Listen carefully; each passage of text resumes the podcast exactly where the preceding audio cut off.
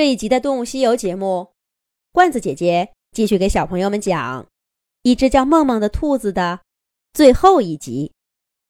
回到老家快一个月了，魏明第一次跟着儿子丁丁坐在老宅院的门楼底下，看着丁丁打开那个古旧的木罐子，听他绘声绘色的讲着兔子们的日记。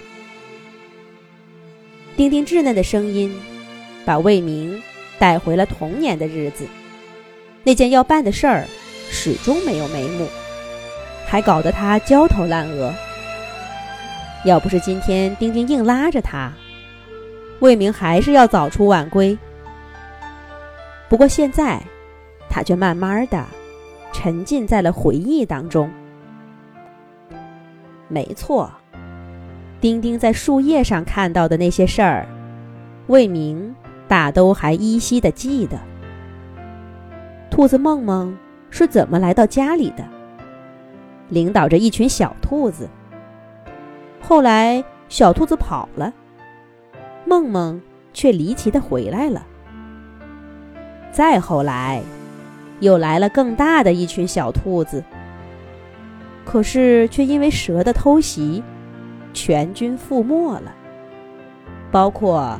传奇的兔子梦梦，在魏明的心里，这始终是个悲伤的故事。许多年来，他都不愿意再想起。如果那个暑假，他和哥哥不是忙着帮爸爸清理砖瓦厂，是不是能多看几眼兔子们，就能尽早的发现兔子窝里的不妥？或者，听村子里的人。谈论雨水大的时候，能多个心眼儿。再不济，当大黄在夜里不正常的狂叫时，能别那么贪睡，出来看看。大概就不会在第二天一早，只看到一个空荡荡的兔子窝了。然而今天，听丁丁一说，梦梦他们没有被蛇吃掉。而是大战一场，打败了蛇，还挖了洞，离开了兔子窝，去过独立的生活了。魏明记忆中的许多事儿，在兔子的日记中，都有着不一样的版本。这怎么可能呢？一定是丁丁在胡思乱想。可是，那些真切的记忆，又怎么是丁丁能编出来的呢？魏明越想越不明白。就在这个时候，他突然觉得，丁丁捧在眼前的树叶变得不一样了。那些凌乱的叶脉渐渐动了起来，变出了一行行娟秀的小字：“我叫梦梦，这是我写在这里的最后一篇日记了。”我的人类朋友，如果你能看到这张树叶，我想说，谢谢你帮我建的兔子窝，还找来那么多陪我的小兔子。我在这儿生活的很开心，也很知足。不过，我不想再过这样的日子了。我不会算时间，不知道过了多少年，今年又几岁了。但我的身体和精神都很好。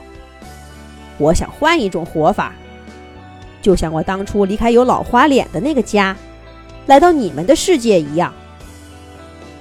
别担心我，我不是一个人。再见了，我的人类朋友。对了，开心点儿。无论你看懂这篇日记的时候是个小孩子，还是个大人，梦梦。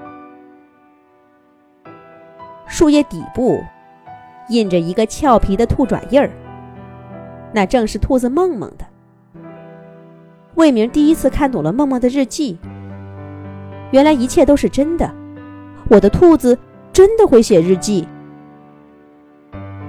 魏明从丁丁手里接过那个木头罐子，一张一张的读着树叶上的文字，一幕一幕的回想着童年的记忆。他突然间明白了，这些日记对梦梦，那个砖瓦厂对父亲，究竟意味着什么？而要办的那件事对自己呢，反而根本无足轻重。想到这儿，魏明突然觉得整个人都轻松了。他飞快地收好那些树叶，放进那个木头罐子里，大声说道。明天我哪儿也不去了，咱们带上太爷爷，好好的玩一圈去。那梦梦的日记呢？丁丁小朋友仰着头问道。带着去。魏明把木罐子塞在儿子手里，笑着说道。暑假剩下的几天，魏明放下了所有的事儿。带着丁丁和爷爷，把古城的各个角落转了个遍，看到了许多从前没有注意到过的东西。